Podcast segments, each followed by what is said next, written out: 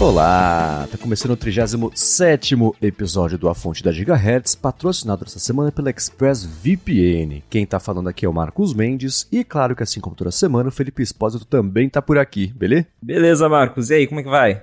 Tudo certo, fiz uma corridinha nesse fim de semana, usei meu Apple Watch, vou fazer um follow alguma coisa aqui, para quem escutou o último ADT que eu falei da, da alergia aqui do meu braço, não deu alergia, usei relógio o fim de semana inteiro, tá tudo certo com a pulseira sem grandes problemas ou, ou traumas dermatológicos. Pois é, eu tava ouvindo o ADT quando vocês gravaram e a gente comentou aqui nessa gravação que eu já tive esse problema também de ficar com coceira no braço depois de usar o Apple Watch por muito tempo. O William, nosso amigo também, já passou por isso. Mas eu acho que quando acontece, eu até comentei, acontece muito quando eu tô com pulseira de silicone, claro, quando eu passo muito tempo usando o Apple Watch, aí fica aquela dica, uhum. né? Tira um pouquinho, lava o pulso. É, acho que era isso. E é curioso, né? Que desde que eu comecei a fazer mais exercício, eu lavo com muito mais frequência, quase todo dia, o Apple Watch, a pulseira, bonitinho, mas sei lá, foi como disse no DT. O mistério é que isso tenha rolado, mas foi uma coisa pontual, deu para usar e correr o fim de semana inteiro, e rolou numa boa. Mas vamos lá começar aqui a fonte do jeito curioso nessa semana, porque você. Eu tava dormindo já, que eu acordei super cedo para correr, eu fiquei desmontado até a noite. E você mandou um link e falou: ah, aqui, dá, dá uma espiadinha aqui nesse texto que o Adorno escreveu aqui lá pro BDR, falando sobre o, o iPad e etc. Aí eu li o texto, achei bacana.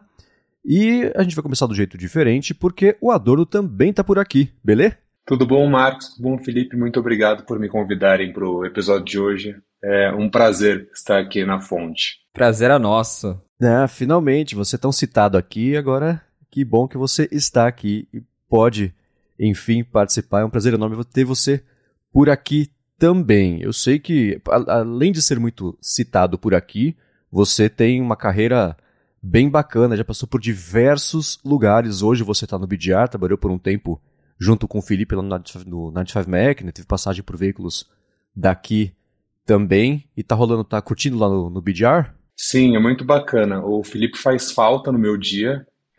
e, mas mas é, é interessante, também é bacana tê-lo como concorrente.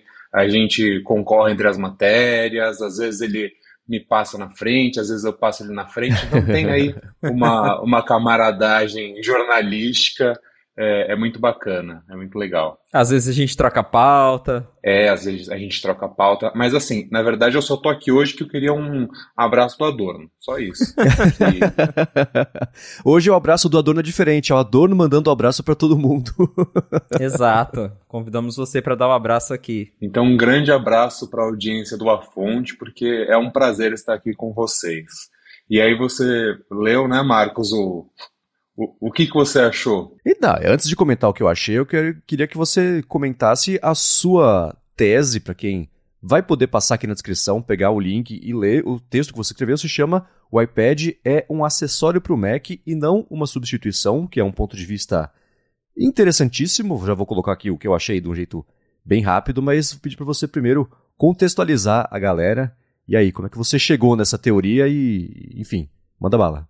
Bem, esse artigo de opinião, na verdade, foi focado no Felipe. na verdade, ele, ele, ele foi o meu ponto de partida para essa matéria. Porque assim, eu tenho vários iPads em casa, tenho uma fazendinha aqui, eu sei que o Felipe tem, o William também, que é nosso amigo, tem uma fazenda de iPad, a gente tem uma, umas gavetas aqui, a gente abre gaveta, tem iPad, não sei o quê. Mas a questão é, o que, que a gente faz com tudo isso de iPad? E a minha experiência é ainda um pouco mais antiga, porque quando eu fui usar um iPad Pro, eu peguei o modelo de segunda geração, isso em 2017. Então foi quando a Apple começou a fazer aquele marketing de o que é um computador, como que o iPad Pro pode substituir um computador, porque também tem essa diferenciação, né? Um computador não é um Mac, né? Então o iPad substitui um computador Windows e não um Mac, porque o Mac ele é exclusivo, ele é diferente. Então a Apple não está querendo que você não tenha um Mac, ela só não quer que você tenha um Windows. E lá por 2017, 2018, eu realmente usei o iPad Pro como computador. Eu tinha um MacBook Pro, ele foi roubado, eu fiz, ah, puta, eu não vou comprar outro, eu vou apostar em outra coisa.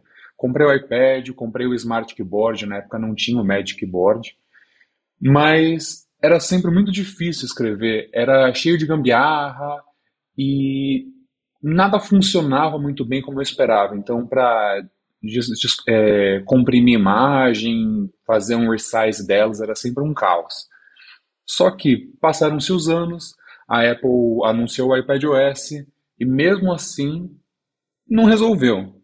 Então a gente tem hoje em dia o Stage Manager, o Universal Control, mas nenhuma dessas funcionalidades realmente fazem jus ao que o iPad pode fazer. A Apple colocou um chip de computador nele, é, colocou uma tela maior, colocou acessórios mais caros, mas no fim do dia, como eu digo na matéria, você não consegue fazer muito mais do que pequenas tarefas. Você tem editores de vídeo, você tem editores de imagem, você até pode criar um aplicativo com o Swift Playgrounds, mas nada parece profissional de verdade. Por exemplo, nós como jornalistas, se a gente sentar para escrever uma matéria no WordPress, o aplicativo, do, o aplicativo dele é péssimo, no Safari é pior ainda, você não consegue mexer na imagem.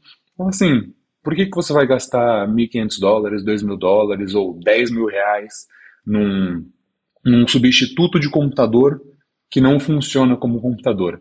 E aí a brincadeira com o Felipe é, é, ele tem o MacBook dele e tudo mais, mas desde que ele comprou, e os ouvintes do A Fonte sabem, um iPad Pro, ele tem se divertido, ele pega o iPad 11 polegadas dele, vai para o café, não sei o quê, mas toda vez que ele fala, não, Adorno, agora eu vou trabalhar, ele vai para casa dele, ele liga no, no monitor dele, pega lá o teclado e começa a trabalhar. Então, e, e não é um, um comportamento só do Felipe, é um comportamento de usuários Apple de maneira geral. Então, resumidamente, não tão resumidamente assim, é, é, essa é minha tese sobre a, a, o artigo que eu escrevi. é muito engraçado, porque quando eu comprei o iPad, a gente estava viajando juntos, foi no ano passado. E sempre que eu ia trabalhar, às vezes eu dormia, o que você está fazendo com o Mac e o iPad? Eu falava, tô usando o iPad de monitor do Mac. então, culpado. É, essa é uma tese interessante que eu não tinha visto ela ser explorada ainda, que o iPad ele tá aí para roubar o público da galera de Windows, talvez por ser uma barreira de entrada menor de preço principalmente, e enfim, a iOS já tem uma familiaridade popular por conta do iPhone, então essa barreira acaba sendo menor e ele vira o cavalo de Troia talvez para a pessoa começar a migrar para o ecossistema inteiro da Apple, tendo é, desembolsado bem menos do que seria para comprar um computador é, Mac, né, ou talvez a mesma coisa para comprar um, um, bom computador, é, um bom PC, enfim, um bom notebook, aí, coisa que rode Windows, mas a hora que vai começar a usar, é como você disse, você tem aí essas...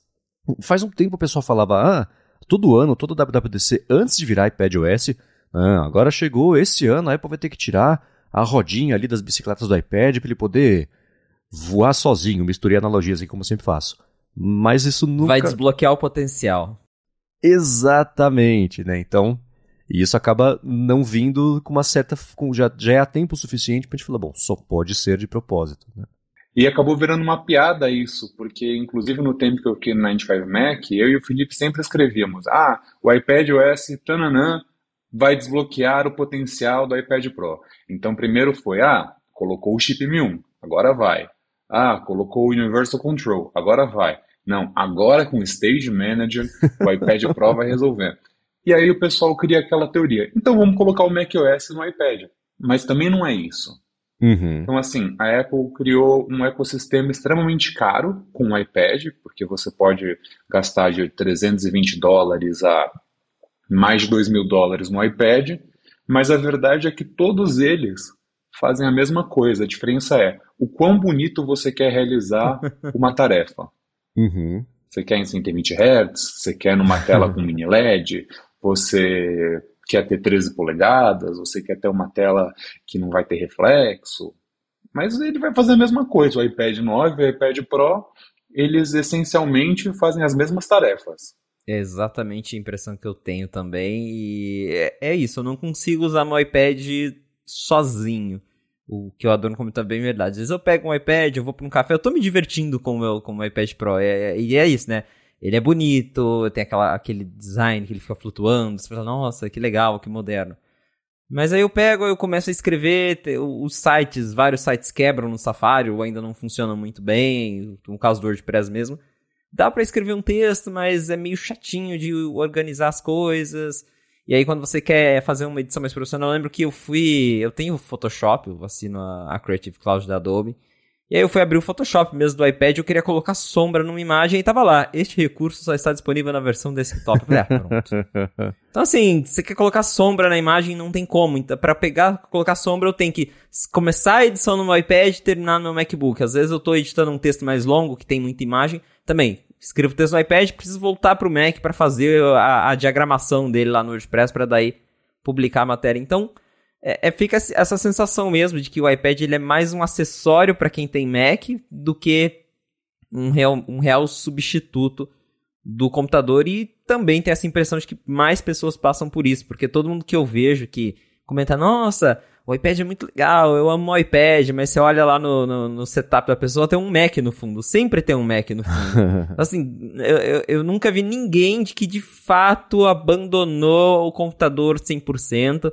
A gente tem o caso do nosso amigo Barba, que gosta muito de iPad, mas até ele voltou a usar MacBook, ele tá, ele tá usando o MacBook de novo. Então, assim, chega uma hora que uh, você esbarra em alguma limitação do iPad OS, em alguma limitação do iPad, e é isso. É um acessório que pode ser bem caro e que é um acessório no, no fim das contas. Pelo menos para muita gente, ele fica nesse limbo de tentar ser um computador. Talvez também concordo com que o Adorno falou de que ele pode estar tá tentando ser um computador ali Windows, tentando pegar essa galera que talvez compra o iPad de entrada, os modelos mais baratinhos.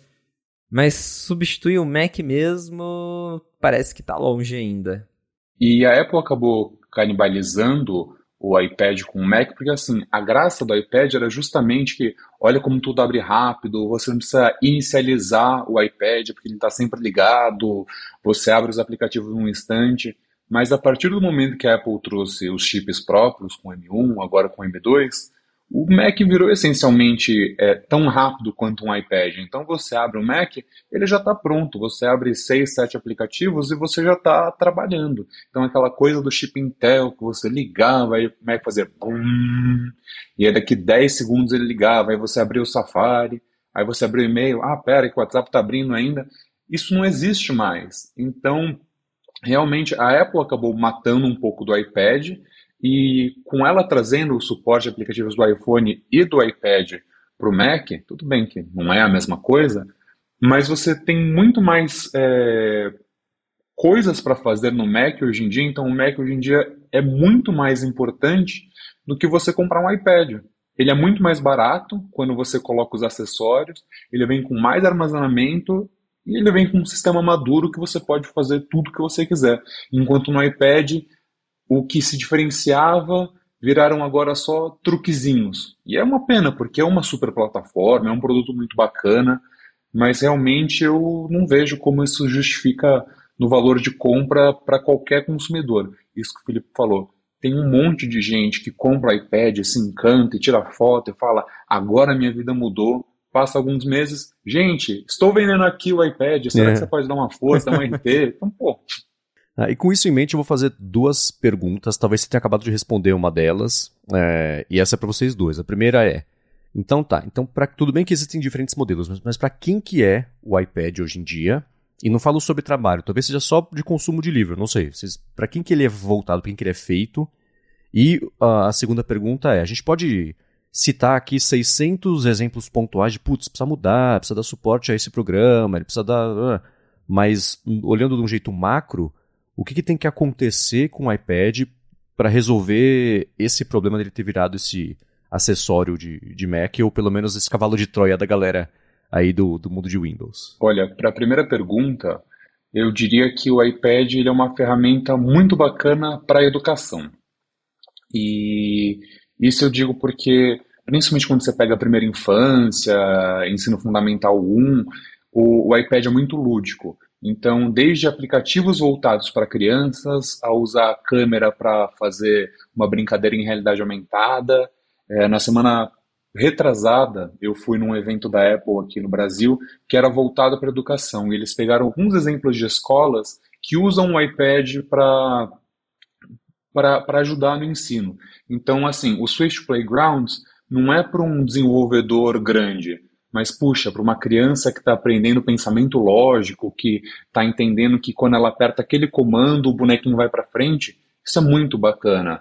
É, a gente viu uma escola estadual que as crianças fizeram uma apresentação sobre a cidade delas. Então, elas gravaram um vídeo, é, elas fizeram voice-over, elas fizeram uma animaçãozinha, colocaram foto. Isso é muito bacana. Então, eu acho que hoje em dia o iPad ele é muito mais voltado para a educação, assim.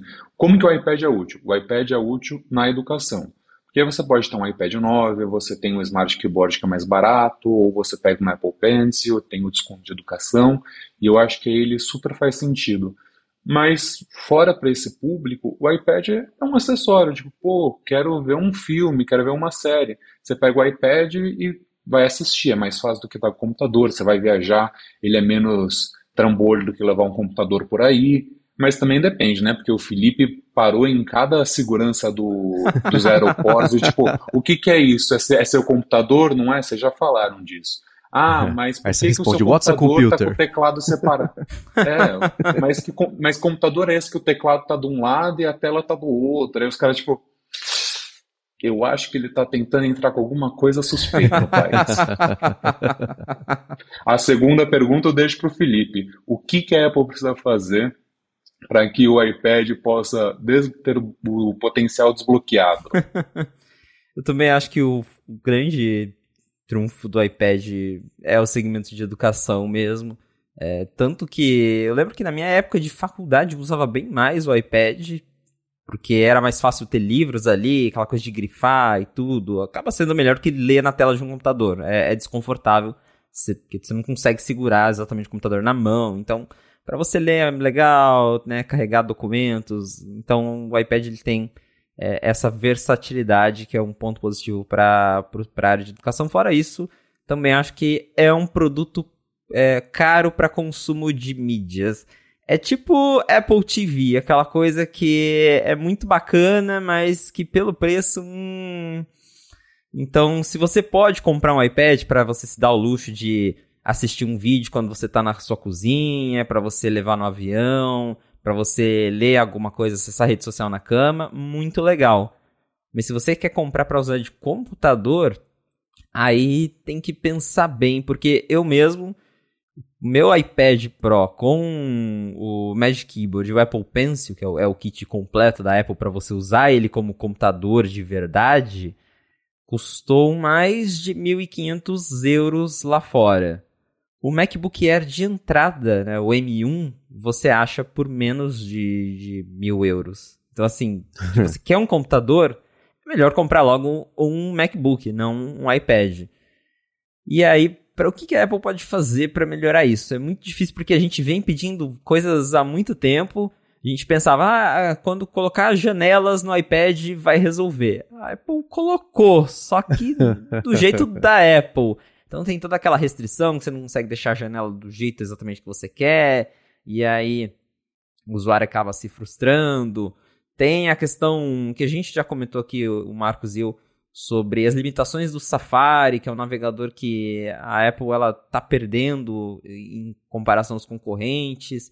E talvez essa história de que a Apple vai ser forçada a abrir ou permitir outras, outros motores de navegador, isso permita que, por exemplo, chegue o Chrome de verdade no iPad, aí sim a gente tenha é, o funcionamento de sites de um jeito mais próximo do que existe no computador, do que o que a Apple oferece hoje no Safari, porque a Apple ainda tem aquilo de, ah, vamos limitar isso aqui porque o iPad é uma plataforma móvel, então talvez não é legal ter esse, esse recurso aqui no iPad que vai gastar muita bateria, ah, porque isso aqui é segurança, privacidade, no iPad não. Então a própria Apple não vê o iPad como um computador, porque ela, ela tenta vender isso, só que na hora de colocar recurso X, Y, ela fala, não, isso aqui só pro Mac. Isso aqui no iPad, não. Então, e, e, isso entra também nos aplicativos. Cadê, cadê Final Cut para iPad? A Apple fala tanto de ah, os desenvolvedores aplicativos profissionais. Cadê os apps profissionais dela para o iPad? Não tem Final Cut, não tem Xcode, não tem Logic Pro. E, e aí, como que ela vai cobrar desenvolvedores de lançar aplicativo para iPad se ela não está fazendo isso? Então, acho que falta talvez uma, uma atenção da própria Apple com a plataforma, para daí cobrar também de desenvolvedores trazerem de fato apps mais completos. A gente até tem bons exemplos, mas assim, dá para contar nas mãos os aplicativos Pro de verdade do iPad, porque o resto é praticamente aplicativo que a gente tem no iPhone, com interface ali mais bonitinha. Só que daí entra, claro, também na questão de a Apple querer fazer isso, porque é, a gente volta daí na questão do iPad como acessório. Talvez a Apple queira que o iPad seja um acessório do Mac, porque daí ela te faz comprar os dois. Você tem lá o seu Mac, e aí você pensa, ah, se eu comprar um iPad, eu vou usar ele de monitor secundário aqui do meu Mac, de sidecar, vou usar com Universal Control, e aí minha produtividade vai aumentar.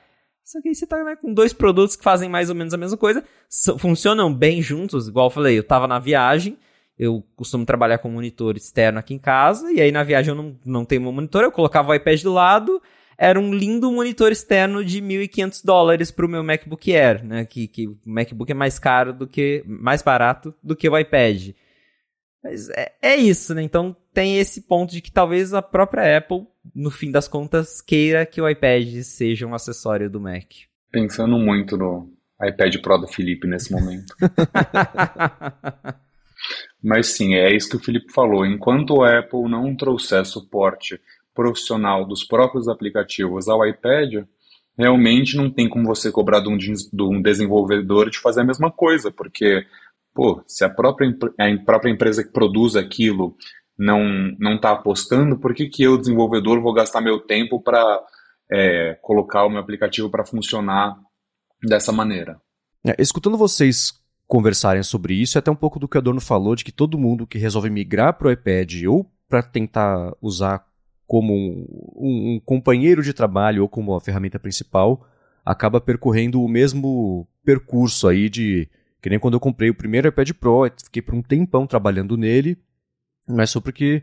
É, e eu sempre defendi e mantenho isso, mas era, hoje não mais, era mais legal trabalhar no iOS do que no macOS, por conta dos açúcares todos de interatividade, o macOS foi ganhando essas coisas aí ao longo dos últimos anos. E eu sempre falei assim: não é um jeito igual de substituir meu trabalho, é um jeito diferente de chegar no mesmo resultado. Beleza. Mas ao longo do tempo, é, esses esforços a mais que você tem que fazer para chegar no, no, no, mesmo resultado, mesmo com um caminho diferente, acabam. Você sempre bate no teto para fazer alguma coisa. Quer fazer alguma coisa nova, você tem que descobrir o jeito de não exatamente hackear o sistema, mas qual que é a dança da chuva lá que você tem que fazer para conseguir chegar no mesmo resultado? Quando para mim no dia a dia era só consumo de informação para mastigar tudo, fazer um roteiro e gravar um podcast, que não dava nem para gravar no iPad, nem dava para editar no iPad, apesar do Ferrite na época ele estava ali começando, beleza, mas aí eu passei, eu voltei a trabalhar também com publicidade e aí Photoshop, e trabalho colaborativo que hoje assim de Office que na época nem tinha direito, hoje está mais resolvido. É, então eu fui percorrendo isso também de, ah, beleza, é um substituto, é um acessório, é, tô vendendo, né? Quer dizer, não vendi, ficou encostado, hoje é minha namorada que usa pra, enfim, pra entretenimento, coisa assim, né? também não tem nada de produtividade ali que ela faça. Então, escutando vocês comentarem sobre isso, é, é, curioso que, assim, se dá pra dar um elogio, assim, que consistente, né? Que em 10 anos continua o mesmo problema. Pelo menos é isso, né? Porque tem mesmo esses tetos, o que é uma pena. E dando mais piada na, na aqui na linha de iPads, você tem o, o, o, Mini, que é tipo o iPhone SE, né? Os rumores que sim, rumores que não, continua na linha, não, ninguém sabe exatamente para que, que é. O iPad, o iPad Air, que acho que é o maior overlap da linha toda, e o iPad Pro, que seria, entre aspas, pelo menos a impressão, o de trabalho de verdade. Mas o iPad Air é um aspirante também a iPad Pro, então você tem de propósito esse overlap para te empurrar sempre para cima, né? mas nenhum deles resolve esse problema de, de, de, justificar a existência dele como uma coisa uma linha própria, separada, isolada e, e, enfim, que dê essas possibilidades todas que a Apple promete, mas na hora da entrega você consegue fazer tudo com um asterisco ou dois, né? Porque é sempre esse caminho, é o Sísifo trabalhando, né? Você rola a pedra para cima, ela volta, rola para cima, ela volta. É meio assim. Por isso que eu disse que o iPad é o quão bonito você quer fazer uma, uma tarefa. Você faz no iPad 9, no iPad 10, no iPad mini, no iPad Air, no iPad Pro. O quão bonito você quer fazer. Aí, e quanto você pode gastar? A escolha é uhum. é sua. É, acaba muito nisso mesmo, de você escolher o hardware, porque todos os iPads fazem essencialmente a mesma coisa hoje em dia. Você só está escolhendo ali um, uma firulinha ou outra para pagar mais caro, mas essencialmente todos eles fazem a mesma coisa. Tanto que quando a Apple trouxe o, o chip M1 para o iPad, a galera pensava, nossa, agora o iPad Pro vai ganhar um diferencial. Não, continua rodando o mesmo iPad OS dos outros, aí o M1 chegou no iPad Air, e aí os dois fazem a mesma coisa, então é, é, a própria linha é confusa e é, é bem. A, a, linha de iPad está realmente assim num limbo. Tem um monte de modelo, eles são confusos. Tem aquela coisa do, do iPad 9, 10 que a Apple fez aquele Frankenstein, e aí tem já o iPad Air. Então, às vezes, nem, nem a gente consegue dizer direito o que, que a Apple está tentando passar com a, com a linha de, de iPad dele. Mas o que temos para falar hoje é justamente que o iPad é um acessório bem bacana.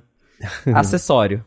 é, mas eu vou fazer um contraponto aqui que eu acho legal que toda a linha hoje tem suporte a teclado, a Apple Pencil, porque se não tivesse, a discussão aqui seria por que, que a Apple não coloca teclado e Apple Pencil em tudo? Tem capacidade, tem hardware, tem demanda para isso, a pessoa escolhe o iPad dependendo de quanto ela quiser pagar um pouco do trabalho, mas aí ela abre, expande a possibilidade para a linha inteira de virar um substituto do computador, etc. Então, eu vejo como uma coisa positiva isso, você ter mesmo. Tudo bem que do lado da Apple, ótimo, vende mais capinha, vende mais teclado, vende mais Apple Pencil, dá para olhar com esse olhar é, um pouco mais cínico sobre isso também, mas eu vejo como positivo. Mas o fato disso ter acontecido só agora indica que é mais uma tentativa da Apple de tentar esquentar ou, ou, promover esse mercado, incentivar as compras, só que do lado dela tem uma lição de casa que ela precisa fazer para justificar no longo prazo a pessoa ter e adotar isso, comprar o desafio de adotar isso como a ferramenta de trabalho e não como o, o acessório de, de um computador eu diria que a Apple está sofrendo uma Samsungização. Mas aí eu posso deixar o tema para um, um próximo podcast, porque, particularmente, acho que hoje em dia o maior problema da Apple é o Tim Cook. Ele, que há 30 anos resolveu o problema da Apple, criou. É porque dessa vez não é um problema, porque a Apple é uma empresa trilionária. Mas ele foi contratado para fazer o contrário do que ele está fazendo hoje mas aí fica no ar. Ó, você faz assim, você escreve essa coluna e volta aqui para comentar. É Exatamente, é, é, é, é, o próximo artigo dessa semana vai ser o problema está no Tim Cook e aí eu trago para vocês o, os comentários gerais dessa matéria. Boa. Adorno, muitíssimo obrigado por ter tirado um tempinho da sua segunda-feira de manhã agitada para poder participar por aqui. É um prazer finalmente ter você aqui para receber pessoalmente, ainda aqui pelo StreamYard, aqui um abraço e mandar um abraço também para todo mundo que escuta aqui o A Fonte. Muito obrigado, Marcos. Foi um prazer participar e, por favor, me chamem que eu volto. Pode, claro. Um abraço para vocês. Beleza. É, só comenta com o pessoal onde te encontrar e etc. Eu sei, né? Já falei do, do BDR, mas e aí? Verdade. Vocês também podem me encontrar no Twitter, no arroba José Adorno. E é basicamente isso, que o Instagram tá fechado, tá quietinho, não fico postando nada de, de tecnologia não é igual o Felipe, que tem diversas mídias para se promover. Vocês me encontram no BDR e me encontram no Twitter. Perfeito. Então, um abraço, José Adorno, e a gente espera para falar do Tim Cook, que agora até eu estou curioso para ler essa matéria. Tem cara de ser bombástica. Revelações, revelações. um abraço, meu caro. Obrigado. Eu que agradeço. Valeu, gente. Bom podcast para vocês. Valeu. Muito bem, ó. quem quiser, claro, ler esse link da matéria do Adorno, eu vou deixar aqui na descrição. A essa altura, não sei nem quem se lembra que o site BDR é que ele se chamava Boy Genius Report antes, e devia ser muito complicado de escrever, para dependendo do idioma, então acho que virou só BDR. É um site das antigas aí de, de, de tecnologia, Apple principalmente, tinha muita. É bem bacana. Né? É um site bem antigo, eu lembro da época que eu escrevia lá para Help, 10 anos atrás, eh, tinha já, eles inclusive vazavam bastante coisa também antigamente de, de iPhone, uhum. iPad. E eles estão aí retomando agora a cobertura Apple deles e com o José Adorno lá. Então, para quem quiser dar uma olhada lá na, no site, que eles têm bastante coisa, não só sobre Apple, eles são mais geral, assim, então tem outras, outros assuntos que são cobertos lá. Mas, para quem quiser encontrar mais um lugar para ler sobre Apple, temos lá o nosso José Adorno escrevendo sobre Boa. o que acontece lá em Cupertino para o BDR. É o Brasil dominando a cobertura tecnológica mundial. Ei, Brasil! Mas vamos lá, vamos começar aqui, fazer já, trazer mini assunto com follow-up, com notícia, com tudo junto aqui. A Apple liberou na última semana o trailer do, da temporada nova, né, do Ted Lasso, que estreia na semana que vem, na quarta-feira que vem? Exato, quarta-feira. Acredito que de, de terça para quarta-feira, porque costuma sair de noite. Então, de terça uhum. para quarta, já teremos novos episódios de Ted Lasso que todo mundo estava aguardando. Já comentamos várias vezes aqui no A Fonte. E agora tá chegando. Então, para quem tava ansioso, uhum. para quem não aguentava mais esperar, porque a série meio que atrasou, é, era, a, todo mundo tava esperando, esperando, esperando, e a Apple não falava nada, não tinha trailer. Mas agora tá aí. Então, Ted Lasso tá chegando no Apple TV Plus e né, reforçando não é mais no fim de semana, que antigamente as séries saíam de quinta para sexta-feira. Agora a Apple vai testar uma nova estratégia e vai liberar de terça para quarta. Bom que a gente espera menos, né? É, então, né? Você viu o trailer não? Eu não vi o trailer porque eu, go eu quero ter. Eu quero ter a surpresa de, de saber o que, que vai acontecer. Eu geralmente não assisto trailer, assim, eu vejo teaser, mas trailer. Eu, quando é coisa que eu gosto, que eu tenho interesse, eu falo, não, vou, vou esperar pra, para ter a surpresa. Boa, eu também não vi, vou deixar na descrição para quem quiser ver, é claro, mas também não vi pelo mesmo motivo, assim, eu não quero ver um frame, não quero ver uma fala, tem que ser tudo ali na hora que eu estou assistindo, mas foi curioso porque ontem à noite eu aqui com a Larissa em casa a gente foi ver o episódio novo de Shrinking e o trailer que apareceu, que começou a passar foi de Ted Lasso, né? E eu, não, não, não, fechei o olho, bati no controle assim pra dar o, pula, skip pula, ali. Pula. Ela, Ela olhou para mim assim como se eu tivesse jogado um cachorrinho bebê pela janela. Você pulou o Ted Lasso. Eu falei, não quero saber nada, não quero ver nada. Falta uma semana, vamos esperar para ver. Se quiser ver, vai pro quarto, você vê o trailer. não quero não. e é engraçado porque eu fui para Richmond no ano passado e eu até comentei que eu ouvi uns uhum. spoilers do, do pessoal que tava lá em volta e viu a gravação. Eu tô curioso para ver o que eu ouvi durante a série. Eu quero ver é, se vai né? acontecer, mas aí depois, se acontecer, daí eu comento aqui o que que foi.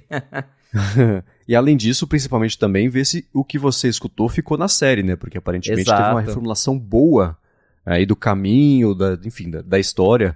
Então tem que ver, né? Você a temporada inteira esperando acontecer alguma coisa e não vai acontecer.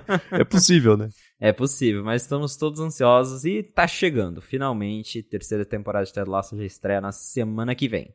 Muito bem, então agora vamos lá. Primeira notícia aqui do episódio de hoje é mais uma saída importante aí do cargo de liderança da Apple, que é o diretor do iCloud. Então, estratégico, grande o cargo, ocupa, né? Tudo toca em iCloud hoje em dia foi reportado lá na Bloomberg, que é o Michael Abbott, que estava faz um tempo aí vendo as coisas do iCloud. Ele está saindo, ele vai sair agora no final de abril.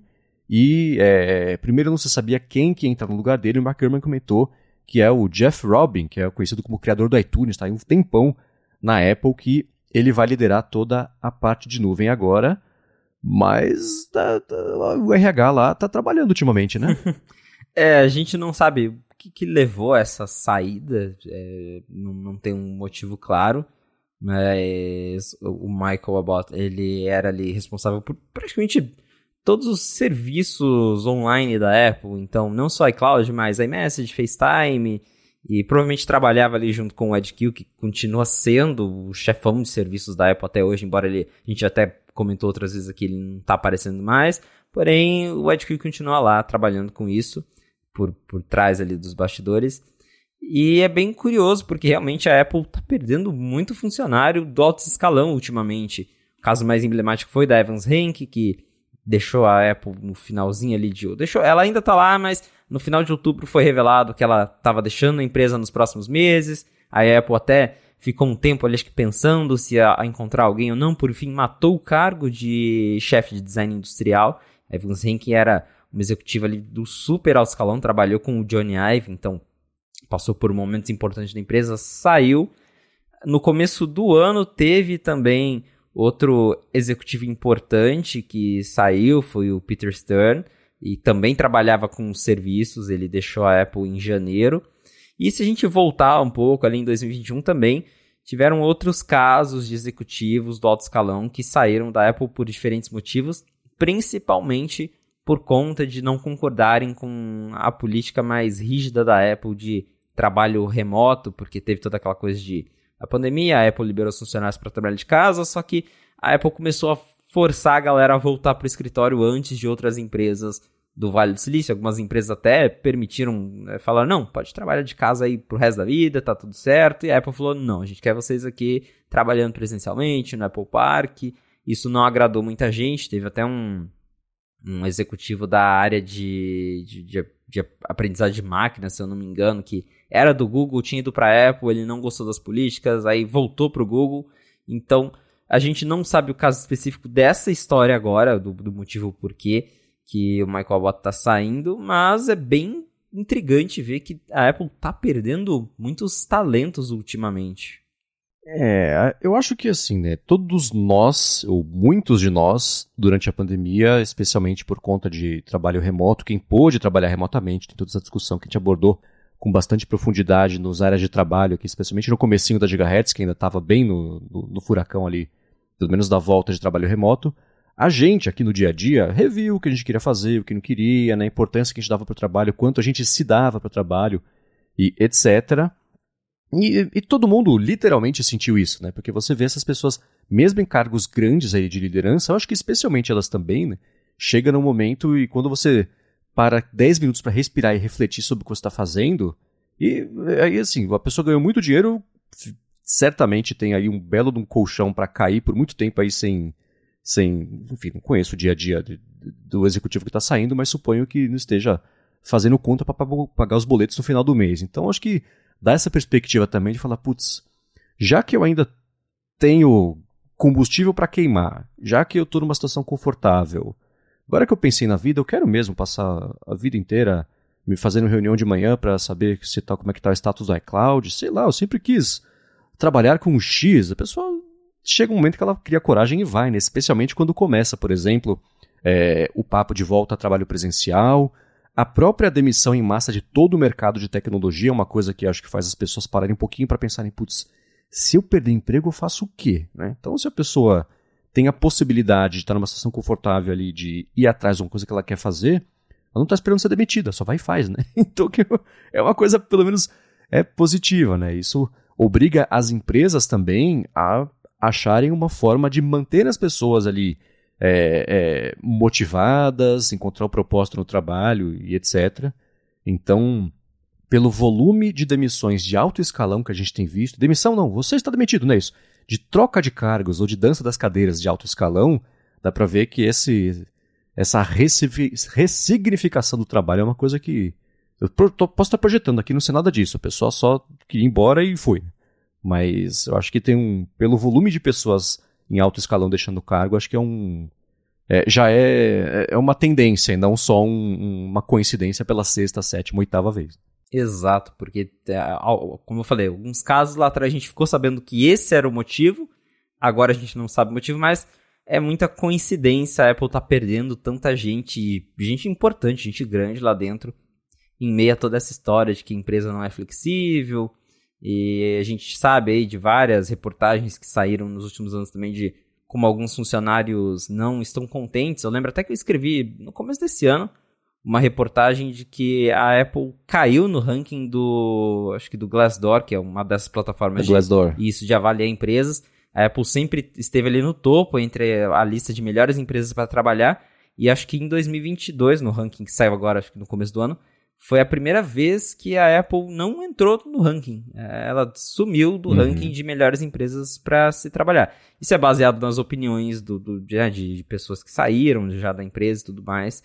Porém, já acende um alerta aí para mostrar que tem uma galera lá dentro que passou por lá que não tá mais tão contente assim com os rumos que a empresa está levando. Isso pode ter vários motivos, desde as políticas de trabalho remoto até a própria administração. A gente sabe, por exemplo, que o Johnny Ive já estava meio descontente ali, segundo bastidores, que o, o, aí a gente entra na história do Tim Cook, volta até no, no que o José Adorno pode comentar aí no, no futuro, que parece que o, o Tim Cook ele tem essa coisa mais de vamos focar em ganhar dinheiro ao invés de ter aquela liberdade criativa que os designers da Apple tinham antes, aí isso levou Johnny Ive a sair, talvez foi o motivo que levou Evans Rink a sair também. Então tem tudo isso, não é só a questão da, das políticas, mas, claro, uma das coisas e aí isso cai justamente em como a Apple está sendo administrada ultimamente.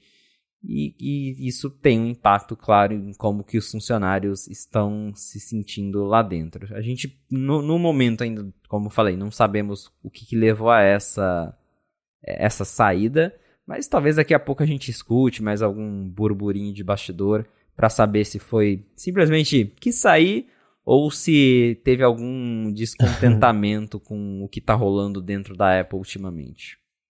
Beleza, agora a gente vai partir aqui no episódio para um papo sobre rumores e o que pintou nos últimos dias aí do que vai ser lançado, pode ser lançado e etc. E tanto na mão do Mark Gurman quanto também outras fontes. Mas antes disso, eu vou tirar um minutinho do episódio para agradecer a ExpressVPN que está mais uma vez patrocinando o podcast. Com desconto, ainda por cima, para você que escuta aqui o A Fonte. E é o seguinte, ExpressVPN é um serviço no qual confio muito de VPN. Eu uso esse serviço quase diariamente, tanto para proteger a minha conexão, quanto para poder, no finalzinho do dia, ver meu The West Wing ali no HBO Max, que não está disponível aqui no Brasil. Parte da proteção é que se você, por exemplo, você se conecta a Wi-Fi públicos, que tem lá os termos de uso, ah, conecta, clica aqui, aceita e você está navegando. Pronto, lá certamente está escrito que os seus dados estão sujeitos a serem coletados e depois usados, vendidos para fazer diagnóstico do que, que as pessoas estão pesquisando, que site está visitando, que aplicativo está usando, por quanto tempo, etc, etc, etc.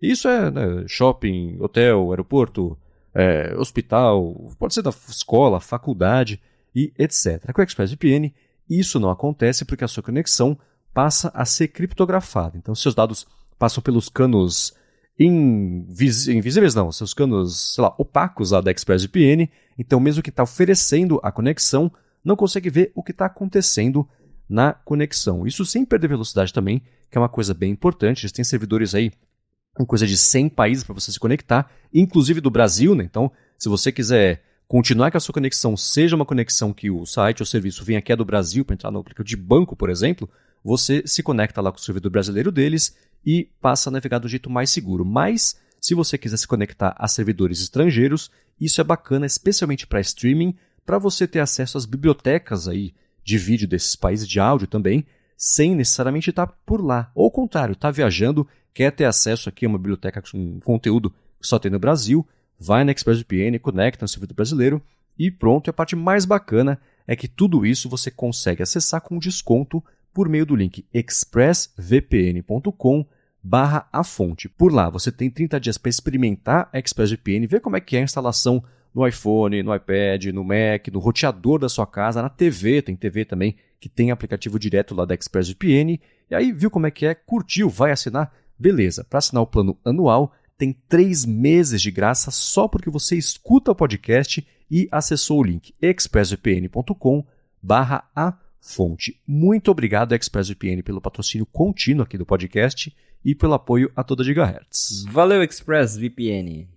Vamos lá, nos últimos dias, para variar, Mark Gurman aí trouxe, é, é ótima essa newsletter dele no fim de semana, que a gente sempre tem que comentar aqui no começo da semana, ele falou que o iMac com chip M3, como ele tinha adiantado já há um tempão, e acho que vocês também no Net5 Mac comentaram sobre isso, que o próximo Mac seria já com chip M3, ele disse que já está aí em, em teste de produção e pode ser lançado finalmente aí no segundo semestre desse ano. Está em linha com o que vocês estão escutando lá também no Night 5 Mac? Sim, a gente reportou no ano passado ainda que a Apple ia pular o M2 no iMac, o motivo a gente não sabe, mas as nossas fontes já tinham falado lá já há muito tempo atrás, antes mesmo da Apple anunciar o M2 ou logo ali no anúncio, uma fonte já falou pra gente, olha, não vai ter iMac com M2, a Apple não tá mexendo com iMac agora, vai ficar mais pra frente, aí depois veio o Gurman, também ouviu das fontes dele, que a Apple ia de fato pular o M2 no iMac e que agora ele diz que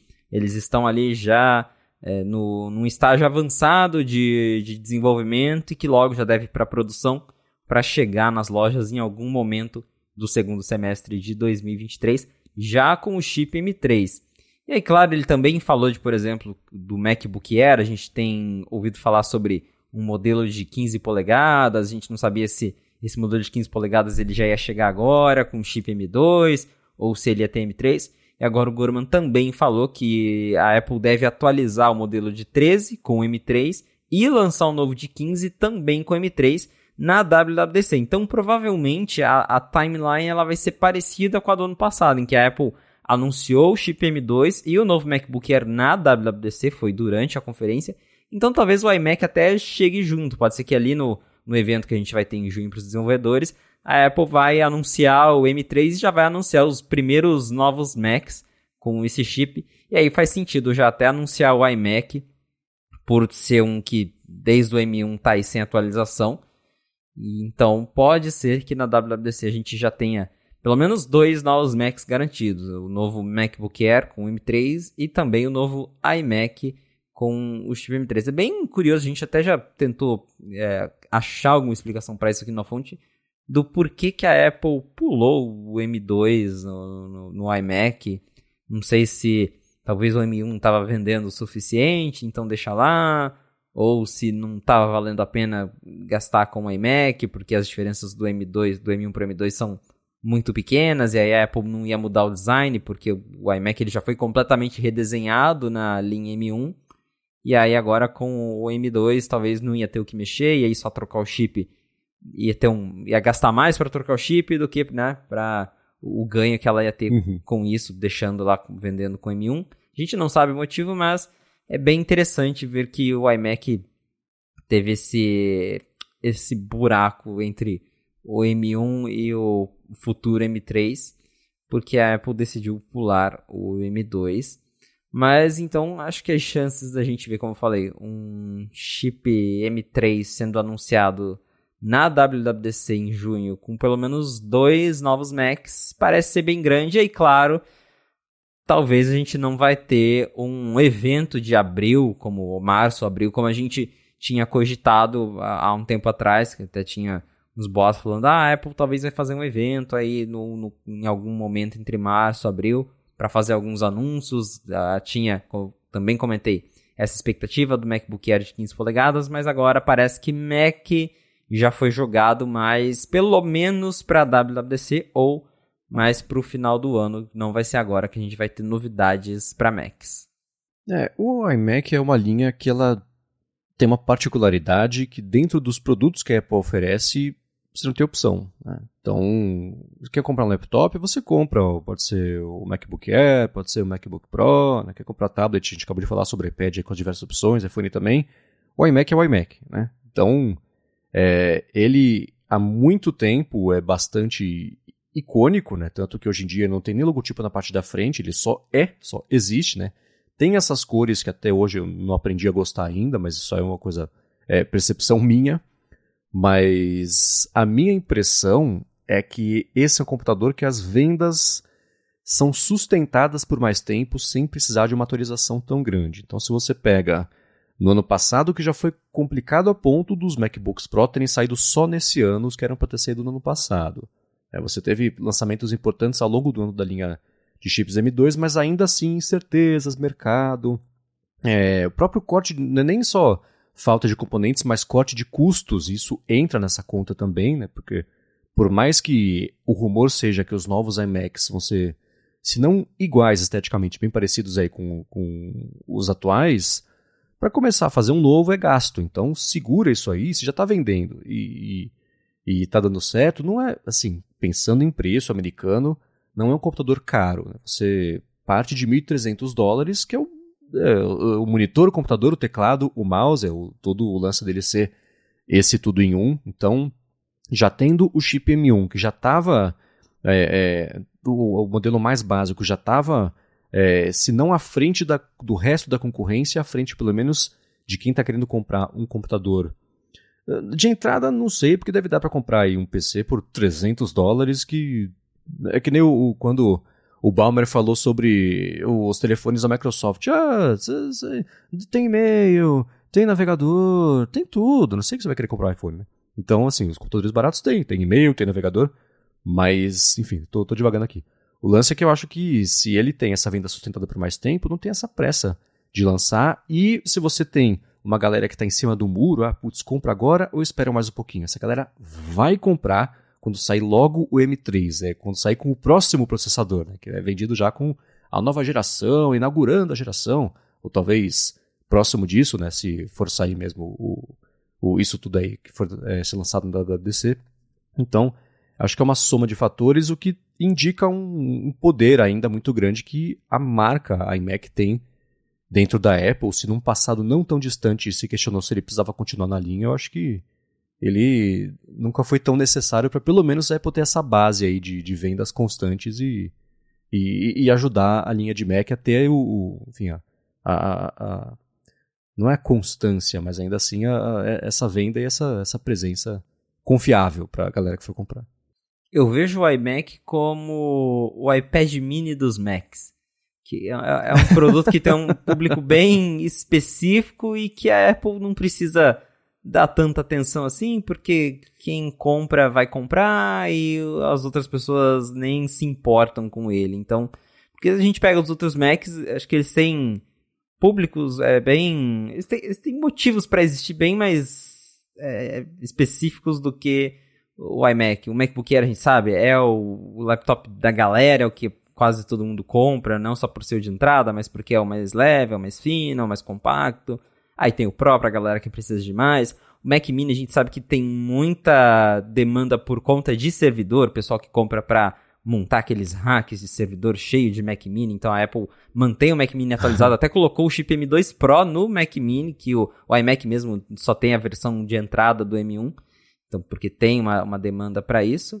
E o iMac tá ali, né? Tem pra galera que ainda quer ter um desktop em 2023, tá ali. Então, talvez, né, quem quer ter um desktop, é o que você falou, não, não tem opção, tem o iMac. Então, a pessoa vai comprar sendo M1, M3. Então, a Apple não precisa ficar ali alimentando isso com muita frequência, que é o caso do iPad mini. É, quem compra iPad mini quer ele por um motivo muito específico e vai comprar o iPad mini se ele tiver tela de 60 Hz, 120 Hz, se a Apple colocar ou não colocar alguma coisa, porque é o iPad pequenininho e quem quer isso só tem ele.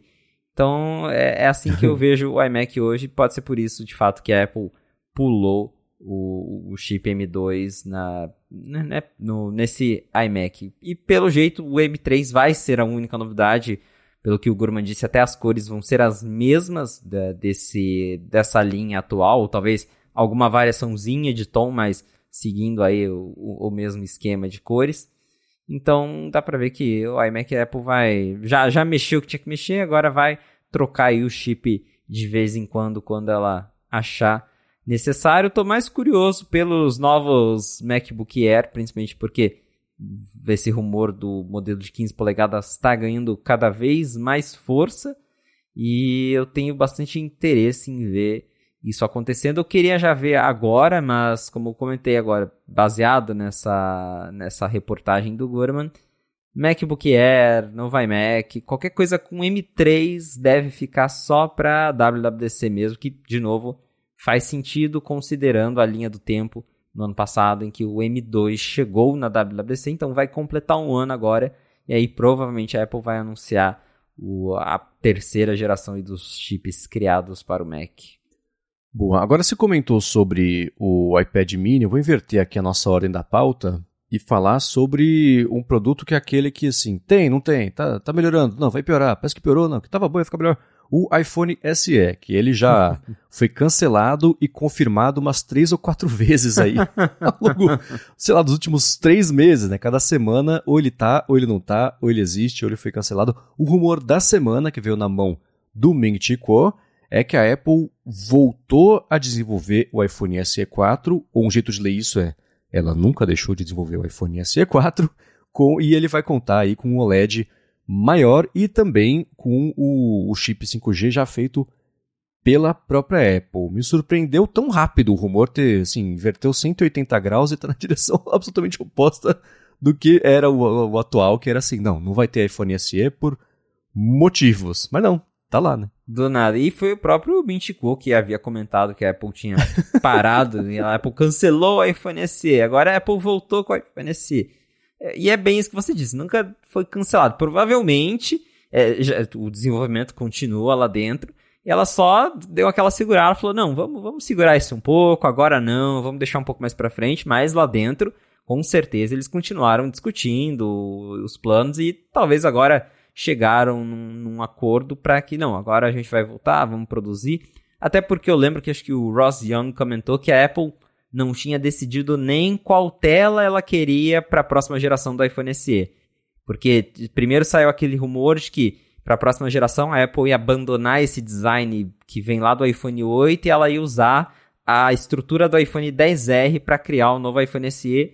Só que a Apple estava na dúvida se ela usava tela OLED, se ela mantinha o LCD, que é a tela do 10R, do iPhone 11 de entrada. E agora o Mintico volta dizendo que o desenvolvimento foi retomado e que a Apple optou pelo painel OLED. Então, pode ser isso. Pode ser que a Apple ainda, nem, nem a Apple sabia exatamente o que ela queria para a próxima geração do iPhone SE. Aí falou, não, vamos, vamos dar uma segurada aqui, vamos decidir primeiro. Agora, talvez as coisas foram resolvidas internamente, e aí volta com a ideia de, de, começar a produzir esse aparelho que, segundo aí tanto o Mintico e outras fontes que já tinham dito antes do, do rumor de cancelamento, só deve chegar em 2024. Então não, não deve ter um novo iPhone SE esse ano para quem está esperando, mas no, talvez já no começo do ano que vem daí possivelmente a Apple anuncie um novo iPhone SE que vai ter uma tela maior, segundo o Mintico, esse painel vai ser OLED e vai usar os chips 5G da Apple, que teve toda aquela história que a Apple comprou a divisão de modems da Intel, que a gente já sabe, acho que foi lá em 2019. E aí esses chips da Intel, eles nunca apresentaram um desempenho satisfatório. A Apple está tendo dor de cabeça para otimizar eles do jeito que do jeito Apple para deixar eles ali com é, com paridade com chips da Qualcomm, que a Apple tentou abandonar, não deu certo, teve processo, chegaram em acordo, mas parece que o iPhone SE, a próxima geração, vai usar já esse chip 5G da Apple. E pode ser até um bom aparelho para testar isso, já que o SE é a versão de entrada.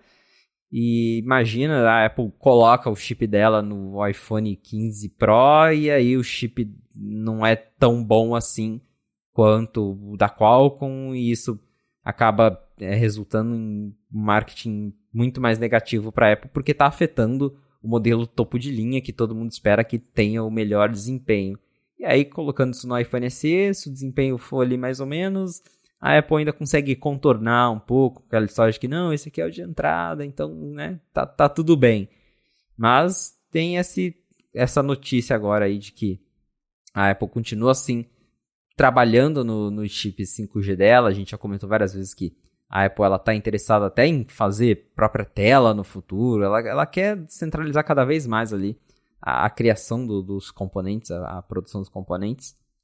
Então pode ser que no comecinho do ano que vem a gente já tenha um novo iPhone SE com tela maior, tela OLED e os chips 5G da Apple. É, e essa notícia veio junto também de uma que a essa própria Apple anunciou, porque, enfim, né, é estrategicamente importante para ela falar sobre isso, que ela vai investir um bilhão de euros para expandir o centro de design de microprocessadores, de, de silicon, lá na Alemanha, fica em Munique, né? E ela comenta que ela, ela vai investir nesse lugar para fazer. que ela tem investido já em, em é, enfim, tecnologias, na evolução da tecnologia para design de processadores, para administração, para chips também de administração de energia, e ela fala sobre tecnologias futuras sem fio. Então isso deixa pouca dúvida sobre uma delas, que é justamente é, dar mais propósito e mais utilidade e colocar em prática, na verdade, a, as patentes a tecnologia que ela comprou é, lá da Intel. Então, Esse é um centro que já existe, ela já trabalha lá faz um tempão, tá? É, muitos anos ali, é, já com, com essa base. Ela fala que está há 40 anos aí já na região. Então, o iPhone SE 4 certamente vai ser um primeiro playground aí de uma dessas tecnologias, pelo menos algumas delas, para isso aí, enfim, né, é, um, é um jeito muito bom para ela testar de uma forma controlada o desempenho desses chips para aprender a fazer e fazer bacana e melhorar o que precisar para aí sim começar a adotar nos iPhones de maior volume de vendas e no resto da linha também, quem sabe até em Macs, né? Ia ser ótimo. Pois é, né? Já pensou um Mac com chip 5G seria bem interessante. Aí tem, eu vou deixar na descrição se eu encontrar, mas eu, é, eu sempre passo os 10 minutos falando, nossa, dessa vez não vou achar, eu sempre acho uma foto de um protótipo de um MacBook qualquer que tinha uma antena já de comunicação com dados de operadores, então isso já, já tem uns bons 15 anos essa foto, então é não é uma ideia nova lá. A Apple sabe que existe uma demanda por isso, mas alguma coisa vem impedindo. Quem sabe agora que ela vai, como diria Steve Jobs, control the whole banana, vai, vai voltar a colocar isso aí, porque assim, né? De um iPad com chip 5G para um Mac com chip 5G, cada vez menos tem diferença. Pois é. E aproveitando aqui rapidinho, falando em 5G, a gente tem novidades sobre isso aqui no Brasil, né? No último beta. Verdade! A, a Apple lançou na semana passada o 16.4 Beta 2. E lá no Beta 1 tinha habilitado o 5G Standalone, que resumidamente é o 5G puro, que tem uma frequência dedicada para quem usa a T-Mobile nos Estados Unidos. E no Beta 2, a surpresa é que o recurso veio para o Brasil. Então, quem instalou o beta mais recente do iOS ganhou a opção de 5G standalone na Vivo e na TIM. São as duas operadoras que estão ou que estão trabalhando para oferecer o suporte até a versão final com essa versão beta aí do iOS. Então, bem interessante. Fique é, as operadoras brasileiras estão chegando juntas aí com a, a T-Mobile, que vai ser a primeira dos Estados Unidos a ter essa tecnologia. Já na, logo de cara, assim, é bem legal ver que a galera que está trabalhando para acelerar o, a expansão do 5G, que de fato está tá indo bem rápido até depois de. Foi bem enrolado no começo, mas agora que é, deu o sinal verde, as operadoras estão correndo para liberar o 5G e já com esse beta, o 5G standalone, que como eu falei, esse 5G de frequência pura, ele costuma ser mais rápido, tem uma, uma latência menor, já deve chegar aí para todo mundo com a atualização. E o mais engraçado é que a, a Claro, que é a operadora que ficou de fora nesse beta, pelo menos, todo mundo começou a encher o saco. Ah, e é Claro, não vai ter Claro, não vai ter Claro. e aí a Claro não só falou que tá trabalhando nisso, como até soltou um spoiler, falou, não, a gente tá trabalhando com a Apple e no final desse mês, quando sair o 16.4, eh, vai estar tá funcionando para todo mundo. Então eles já até deixaram no ar que o iOS 16.4 possivelmente vai ser lançado para todo mundo no final desse mês. Está aí, já que a gente estava falando de 5G vem novidade para os brasileiros nesse aspecto, para quem, claro, tem um iPhone compatível com 5G.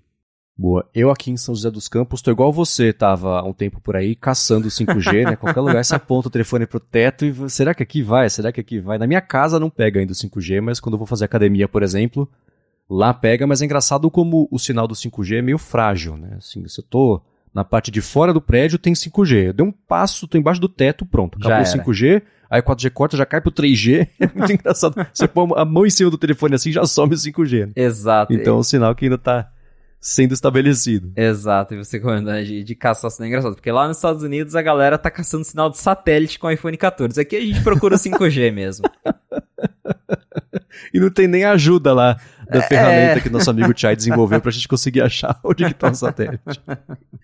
Muito bem, e não é só isso que está pintando. Na verdade, o, o, beta do iOS 16.4, a gente né, vem acompanhando o que vai, uh, enfim, vai ter lá no sistema e tudo mais. Só que a Apple também lançou o beta 16.4 para o Studio Display, né? Que tá aí uma notícia, assim como teve esses dias o firmware novo para o carregador. Aliás, deixa eu ver no meu Mac se ele atualizou o carregador, mas enquanto isso, teve essa notícia Agora é o Studio Display que também parece que vai ganhar um update. Pois é, para quem não lembra, o Studio Display roda iOS.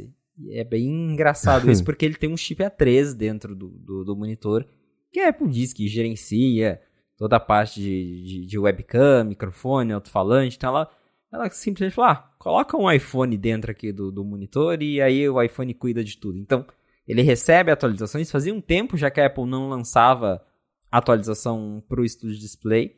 A última vez, se eu não me engano, foi quando teve aquele problema lá no começo da, da webcam, que o pessoal reclama da qualidade, do pós-processamento. A Apple lançou uma atualização para tentar dar uma melhorada ali na imagem. E agora saiu esse beta do 16.4 pro Studio Display. A gente não sabe o que, que, tem de novo ou se tem alguma coisa de novo, até porque essas atualizações elas podem ser só para corrigir algum problema, ter alguma incompatibilidade, algum bugzinho que faz o Studio Display.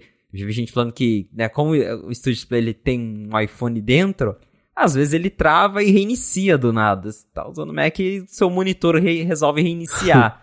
então, provavelmente tem atualizações para melhorar a estabilidade e não necessariamente colocar algo novo, porque até agora eu não vi ninguém comentando que encontrou algum novo recurso, alguma função diferente dentro ali do monitor, então pode ser isso, pode ser só correção de bug. Mas é engraçado pensar né, que a gente tem um monitor que, que roda um iOS que, e que eu sempre penso que poderia ter um tvOS embutido nesse negócio. Acho que seria tão legal ter. É verdade, ter né? Um, né? Você comprar já um monitor. Seria quase a ideia da, da Apple TV que todo mundo sempre sonhou que seria, né? Uma TV da Apple já com os, os tvOS embutido. Poderia ter isso no Studio Display. Ele poderia funcionar já como uma própria Apple TV sem você precisar comprar uma parte. Mas não, a Apple só colocou o chip A3 lá porque era o que estava sobrando. Ela falou: ah, vamos usar esse aqui mesmo e e ele roda iOS. Então é um potencial perdido, mas que nesse caso desse último beta provavelmente foi só para corrigir bug mesmo. É, aí sim ia ser o Chromecast mais caro do mundo, né? Você compra um monitor que vem com a TV embutida para ver Netflix. Mas um outro, um outro rumor que pintou também esses dias, eu achei bem curioso, é que a Apple pode estar se preparando para muito em breve anunciar um vari, uma cor nova para o iPhone 14 e aparentemente o que está na moda é amarelo. Então, se a galera estava torcendo para ter um iPhone amarelo, pode já contar as moedinhas aí, achar mais algumas no, no, entre as almofadas do sofá que parece que vai pintar, né? Exato. Quem falou isso pela primeira vez foi o Mac Otakar, que é um blog japonês bem conhecido por ser, ser quase sempre certeiro nas, nas previsões. E aí eles falaram, olha, a Apple tá, tá planejando aí lançar um iPhone amarelo para cor de, de primavera dos Estados Unidos. Porque agora criou essa moda de que sempre na primavera lá eles lançam uma cor nova. Teve já o no iPhone 13 foi o verde, no iPhone 12 foi o roxo, e agora diz que vai ser amarelo. E parece que vai vir essa semana já, porque o próprio 95 Mac conseguiu informações de que essa história do iPhone amarelo é verdade e que a Apple já está é, chamando aí algumas pessoas da imprensa para fazer esse. Não vai ser um evento, vai ser só um press release, mas que ela deve mandar aí o iPhone amarelo para alguns influencers, como ela sempre faz quando lança cor nova, então ela já manda aí para algumas pessoas para criar aquela aquela movimentação toda em torno de uma nova cor. Então essa semana já a gente já deve ver pelo menos o iPhone 14 e 14 Plus na cor amarela. Não tem nenhuma notícia sobre os modelos Pro. E aí, talvez isso seja até uma estratégia de incentivar a venda dos modelos mais baratos que estão com uma certa dificuldade, principalmente o 14 Plus. Então, pode ser que uma corzinha nova dá uma sobrevida aí para esses modelos. E aí, se ela né, não lança cor nova pro Pro, ela força a galera a focar ali no, nos modelos que estão vendendo menos. E a gente vê que nos últimos anos essa estratégia de lançar cor nova até que funciona bem, porque a Apple tem aquele bom inicial da, das vendas de iPhone, depois isso passa, depois da, do, do, da holiday season, né, da, da época de fim de ano. E aí ela consegue retomar um pouquinho, não com a mesma intensidade, mas cria ali um certo buzz de novo em torno do, do iPhone, só lançando uma nova cor. Então, possivelmente isso vai acontecer essa semana com esse modelo amarelo. Eu é, como é, é só ali pro modelo normal e também amarelo, não é uma cor que me chama muita atenção, mas ano passado mesmo eu lembro que o verde ficou bem interessante e eles lançaram tanto pro Pro uhum. e pro modelo normal. Acho que o seu iPhone é verde, não é, Marcos? Que é o meu, inclusive, exatamente. então, olha só. A, a, cor do ano passado ficou bem legal. Vamos ver. Funciona, é, tá funciona. vendo? Funciona. Vamos ver se esse ano essa estratégia aí com, com o iPhone amarelo vai funcionar também. É, e no ano passado vocês observaram que a edição especial de cor saiu no 8 de março, que eu olhei aqui era uma terça-feira, então pode ser que ele seja anunciado amanhã, mas pode ser que não, porque no ano anterior, na 2021, a edição roxa do iPhone 12 saiu em 20 de abril, então o que dá para dizer com certo grau de certeza que vai rolar, o quando ainda está uma coisa meio em aberto, mas quem sabe amanhã a gente acorda com. Quer dizer, acorda não, que o fuso horário não vai deixar, né? Só que acorda muito tarde, com press release de que tem iPhone, tem cor nova aí de iPhone pra galera poder comprar.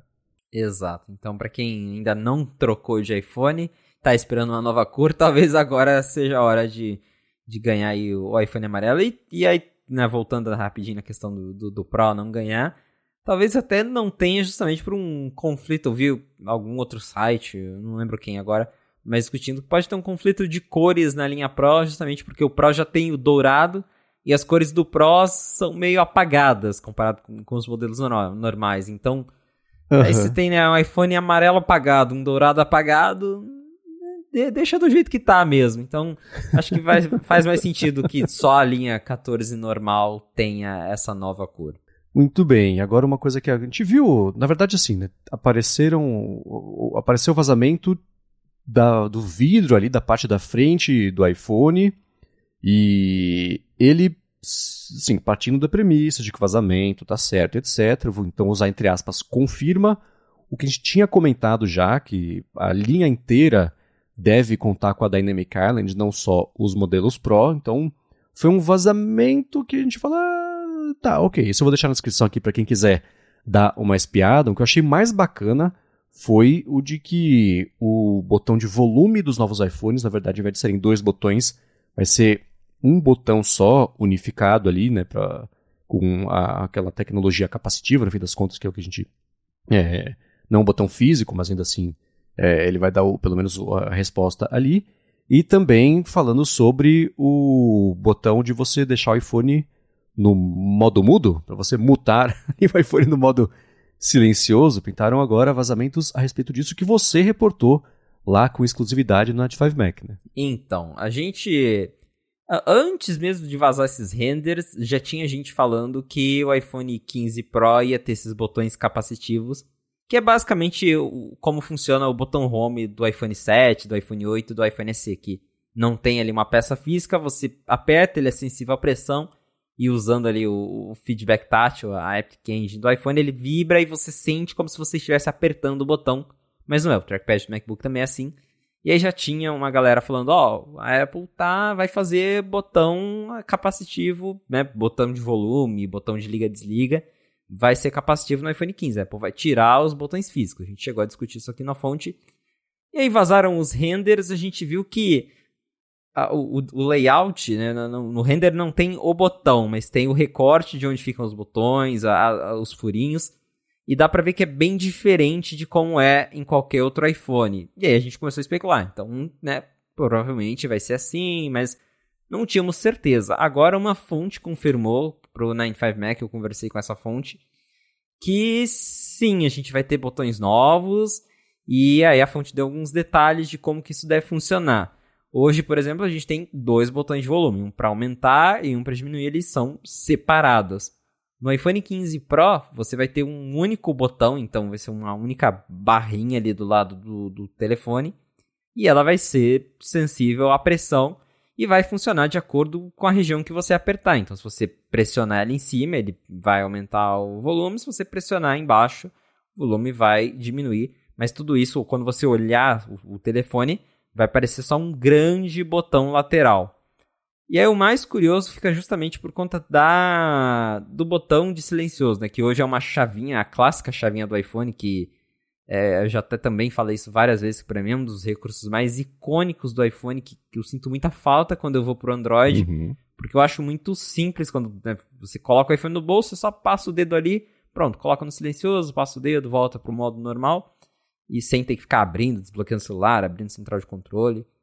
E parece que a Apple vai manter isso, só que de um jeito diferente. Ao invés de usar uma chavinha que também é uma peça mecânica, ela vai colocar um botão capacitivo ali. Então você vai pressionar aquele botão, o iPhone entra no modo silencioso, se pressiona de novo, o iPhone sai do silencioso.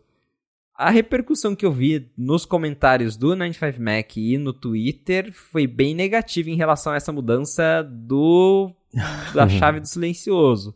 Porque eu também fico pensando isso, eu não sei como é que vai ser a implementação final, mas hoje, como eu comentei, eu coloco o iPhone no bolso, eu passo o dedo ali, eu consigo sentir para que lado tá a chavinha, e aí eu já sei que meu iPhone tá no silencioso ou não, não preciso nem tirar do bolso com essa mudança, não sei como é que vai ficar essa questão de você só pôr o dedo ali e saber em que modo que teu iPhone tá. Então isso gerou uma certa repercussão negativa entre a galera na internet, mas reforça que de fato a Apple está trabalhando em botões capacitivos para o iPhone 15 Pro.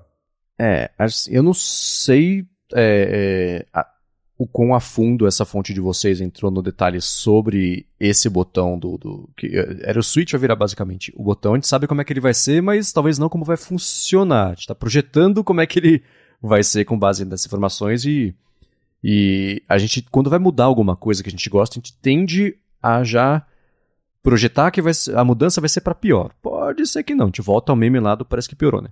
Mas Vai que é uma coisa que você passa o dedo para lá ou para cá e ainda assim ele responde como a gente sabe que é hoje, mas é, o fato é que eu concordo que é, essa é a única coisa, basicamente, do iPhone que nunca mudou, né? porque o design ele é praticamente idêntico. Hoje você ativando e desativando fica um risquinho vermelho ali e, e não mais uma, uma, bolinha, acho que era uma coisa assim, em relação lá ao primeiro iPhone. Mas todo o resto mudou bastante a posição e o tamanho dele continuam ali idênticos, né? Ou bem próximo de idênticos de como é que isso era desde o primeiro iPhone. Então, a resistência a essa mudança vai ser tão grande quanto a consistência com a qual isso foi é, feito ao longo desses anos todos. Então, eu tô cautelosamente pessimista sobre isso, porque eu já vi algumas vezes falando, nossa, não, vai mudar, vai ser uma porcaria, vai estragar tudo. E não, a hora que muda, você estranha no começo e beleza, aí sim muda para melhor e de um jeito que só é diferente. A gente volta talvez até o papo de iPad no começo do episódio, né? Mas ainda assim, ok. É, achei bacana essa confirmação dessa fonte de vocês sobre o lance mesmo do botão, dos botões de volume, ser uma coisa só também. O primeiro iPad tinha algo assim, acho que talvez o primeiro iPhone fosse uma coisa bem parecida com isso, né? Sim. Uh, antigamente, claro, é, eram botões físicos, mas era só um único pauzinho ali, o único botão que se você apertava em cima ele aumentava, apertava embaixo diminuía, mas olhando assim era uma coisa só. Exato, então, não sei, curiosamente talvez a maior mudança dos iPhones novos seja o lance do, a, a, menor, a maior mudança vai ser a menor mudança, né, que é o, só o, esse switchzinho ali de, de mutar, que pode virar um, enfim, um botão. Eu fico imaginando, porque assim, né, a, a gente tenta ver como é, pensar como é que vai ser a diferença, só que sempre esse negócio dele não ser uma peça móvel quebra o modelo mental do que eu estou imaginando que pode ser uma mudança. Que eu pensei que pode ser um, uma coisa, uma área sensível que você tenha ainda se aperta, você sente algum feedback de se ele está ativo ou não por um volume que esteja ali, o um volume físico, né? Você sentir ali uma deformaçãozinha maior ou menor, mas isso necessariamente precisaria que fosse uma parte móvel que aparentemente que a Apple quer eliminar. Então não vai ser isso. Então tô, eu li e reli essa matéria em busca de alguma palavra, de uma, alguma construção ali de, de, de palavras que desse uma dica do funcionamento mesmo, né, preciso sobre isso, ainda está meio inconclusivo, pelo menos aqui para mim. Mas fato é, acho que já dá para afirmar com certo grau de segurança aí de que, que vai mudar, vai, né? É, provavelmente vai mudar mesmo, e é bem curioso que a gente está do nada tendo essa enxurrada de informações de iPhone 15, o que indica que provavelmente é isso mesmo que tá vazando. Nossa, essa fonte mesmo do botão falou: não, ó, as coisas que vocês vazaram lá, os renders, é isso mesmo, esse é o design do iPhone 15, já, já bateu o martelo. Então já indica que, que a empresa já está se acertando para logo logo começar a, a, produção. Essa, essa informação mesmo do, do, dos botões veio de alguém que trabalha com acessórios de, de, de iPhone certificados. Porque tem aquilo, assim como a Apple precisa iniciar a produção muito cedo para conseguir atender a demanda lá no final do ano, as fabricantes de acessórios também precisam fazer isso antecipadamente para quando chegar lá em setembro ter capinha suficiente para todo mundo, para os milhões de pessoas que vão comprar um iPhone 15.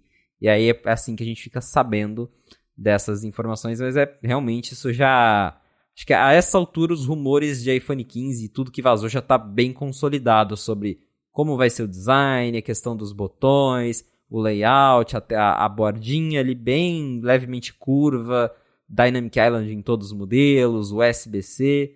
Então agora a gente já tem aí uma, uma ideia bem clara do que, que vai ser o iPhone 15 e o iPhone 15 Pro. Bom, agora você falou sobre capinha, para encerrar aqui, eu vou trazer uma informação que eu achei curiosa, talvez fazer um experimento aqui, que é o seguinte, né? Teve eu acho que foi no último talk show do John Gruber, que foi com o Marco Arment, eles, eles comentaram sobre iPhone com capinha, sem capinha. É um assunto que isso sempre vem e, e vai, né? E aí o John Gruber fez lá no Mastodon uma enquete, assim, você geralmente usa o seu iPhone, na maior parte do tempo, com capinha da Apple, com capinha de terceiros ou sem capinha? E aí tem uh, uh, uh, quase 10 mil pessoas responderam, foram 9.100 alguma coisa, e foi assim, quase um terço, um terço, um terço. 30% falaram que usam sem capinha, que foi a minha escolha. Aí 35% capinha da Apple e 35% empatados é, é, capinha de terceiros. Eu procurei no 95 Mac, nunca achei uma enquete sobre isso que você tenha feito aí para estudar da galera. Você já tratou disso por lá ou, ou, não? Na busca que eu não achei. Não, não lembro, mas vai entrar na minha sugestão de pauta. tá. Porque o que eu ia sugerir, eu vou deixar. A gente pode fazer isso também, por que não? Né? Eu vou deixar aqui na descrição do episódio um link para uma enquete para vocês responderem também. Mesma coisa, se vocês usam o, na maior parte do tempo iPhone com capinha da Apple, com capinha de terceiros ou sem capinha, passe aqui e responda, que eu fico muito curioso para saber sobre essas coisas, porque, enfim, né, é, é bacana, é divertido, né, pensar nas formas tão diferentes aí como o pessoal usa. E eu, é curioso como me acostumo sempre em enquetes assim, fazer parte da minoria. Não importa qual que é a enquete, eu tô sempre do time dos que perderam ali. Mas dessa vez, pelo menos, não perdi por muito. Você, no seu caso, usa sem capinha? Eu uso sem capa, sem película, porque é, é, eu me sinto mais seguro porque eu coloco o Apple Care no meu telefone. Eu gosto de usar sem. Eu acho os iPhones atuais muito pesados, principalmente porque eu tenho o Pro Max, eu acho ele bem pesadinho. E aí quando coloca a capinha, aí aumenta mais o peso, fala, ah, 10 gramas, mas você sente, usando ali, segurando o telefone por meia hora na mão, você sente. Eu, eu tenho uma capa de couro da Apple, é, é a única, assim, eu tenho uma de couro da Apple, foi a única capa que eu comprei pro meu iPhone que eu uso às vezes quando eu vou viajar, eu vou colocar o iPhone dentro da mochila, sei lá. Aí eu falo, não, vou, deixa eu colocar uma capinha aqui. Ou quando a lateral do iPhone começa a me incomodar muito, que também já falamos disso, a lateral reta demais, você fica segurando o iPhone por muito tempo, ela começa a marcar ali na mão. Aí eu coloco a capinha para dar uma suavizada nisso, mas via de regra eu uso sem capa mesmo, eu prefiro ver o design do aparelho. E só de vez em quando que eu coloco capinha no meu telefone. Mas vendo meus amigos, grande parte, pelo menos quase todo mundo usa capinha, compra capinha, porque acho que até hoje, com razão, claro, tem aquela neura de, de medo de quebrar o celular, de, de cair, derrubar. Eu já derrubei meu iPhone sem capa algumas vezes, nunca aconteceu nada. Então, assim, eu fico, até mesmo tendo Apple Care, eu fico um pouco mais tranquilo. Falo, não, hoje em dia tá, tá mais tranquilo. Mas, né, vidro é vidro, uma hora pode quebrar quando você menos espera. Então, para quem não tem Apple Care, para quem tem medo, para quem é estabanado, aí né, vale usar uma capinha mesmo, mas eu, pelo menos, até hoje eu nunca quebrei um iPhone que não tenha sido de propósito. então, fica no ar aí. Mas eu nunca quebrei um iPhone por acidente. Então, tá tudo certo, eu me sinto confiante para usar sem capinha. Boa, eu também mesma coisa, eu gosto dele como ele é, olha só, né? Poupa terapia para iPhone. Então, também nunca usei capinha desde o começo, assim, mesmo quando ganhava, putz, não, eu colocava, tentava usar, mas não, não era para mim. E é, é, curioso como até hoje, hoje acho que cada vez mais as pessoas adotaram a ideia de que sim, você comprou um telefone, nem só iPhone, você tem que comprar uma capinha, faz parte do, do de ter um telefone, comprar capinha, botar película e etc, etc. E aí foi curioso que nesse fim de semana depois ali da corrida que eu fiz com meu irmão, é, os fotógrafos oficiais das corridas só podem tirar fotos com as câmeras deles, claro, né? Depois eles vendem lá no, no, serviço de venda de fotos. Então, eu fiquei lá com ele, eu cheguei, uma menina chegou perto e falou, escuta, você pode tirar uma foto aqui nossa, né? Que era na frente lá de um, de um, de um display que tinha lá na, no, perto da linha de chegada. E ela fez uma cara meio assim, mas ela falou, ah, posso. Aí que eu percebi que ela tava com, numa das mãos, segurando uma banana, um Neo Pro, uma medalha e o telefone dela com capinha. E ela, com a outra mão, ficou manobrando o meu iPhone sem capinha, sendo eu falei, nossa, e agora que esse iPhone vai pro chão e eu vou perder o meu streak aqui de só ter quebrado. Streak não, eu quebrei uma vez até hoje o iPhone que ele caiu no chão. Mas não, deu tudo certo, mas foram segundos de tensão ali. Você vê na foto que eu tô sorrindo com, e com o olho já vendo onde que o iPhone vai aterrizar ali, que eu vou ter que sair catando o vidro pelo chão, mas não. Deu tudo certo. É, que bom, mas eu acho engraçado, porque quando, justamente como eu uso sem capa na maior parte do tempo, toda vez que eu saio assim entre amigos, eu compro um iPhone novo, eu tiro do bolso, o pessoal, a primeira reação, nossa, você tá uhum. usando ele sem capinha. Eu falo, é, é gente, eu, eu uso assim. O pessoal fica em choque. E ontem mesmo eu fui eu fui comprar um, um iPhone novo pra, pra minha avó. Eu fui trocar o iPhone dela. E realmente, sim, na, na, ali na compra, comprei no varejo, aqui não, não tem Apple Store. E na hora da compra, a pessoa da loja me deu um cupom para eu ir na loja de acessório, que daí já ia botar capinha e película e não sei o que. Porque é, é, isso que você falou, né? Já, parece que já é algo embutido na compra de um telefone novo. Você sai da loja e já corre para colocar capinha, película, aquele monte de, de, de proteção, que tem um mercado enorme de, uhum. de acessórios em torno do, do, do, dos iPhones, de outros telefones, é bem curioso isso. Muito bem, se você quiser encontrar os links do que a gente comentou ao longo do episódio, vai em gigahertz.fm barra a fonte barra 37 ou dá mais piada aqui nas notas do episódio. Quero, claro, agradecer ao Adorno por ter tirado uns minutinhos aqui do dia ocupado dele, comecinho da semana, para participar aqui das impressões dele sobre o texto. Passem lá na, aqui na descrição, deem mais piada no texto, ficou bem bacana. Quero, é claro, agradecer a ExpressVPN também pelo patrocínio mais uma vez aqui do podcast. Vai lá, expressvpn.com.br fonte 3 meses de graça para assinar o plano anual. Agradecer a vocês que deixam reviews, que deixam avaliações, especialmente quem recomenda o A Fonte para a galera poder saber que o podcast existe, experimentar, ver chegar por aqui, escutar, ver se curte, ver se entra aí no rodízio de podcasts da semana e, claro, você também, Felipe, por nos ajudar aqui a fazer sentido do que diabos está rolando lá em Cupertino. Valeu, Marcos. Valeu, José Adorno. Obrigado, audiência, por ter ficado com a gente até o final de mais um episódio do A Fonte. Se você quiser me encontrar nas redes sociais, é só me procurar no arroba Felipe Esposito. Boa, sou MVC Mendes no Mastodon e também no Instagram. Apresento um monte de podcast aqui na Gigahertz e também o Bolha Dev, que sai toda a tarde, o noticiário de tecnologia que sai toda a tarde. E escrevo também para o ifeed.pt. Muito obrigado mais uma vez pela audiência.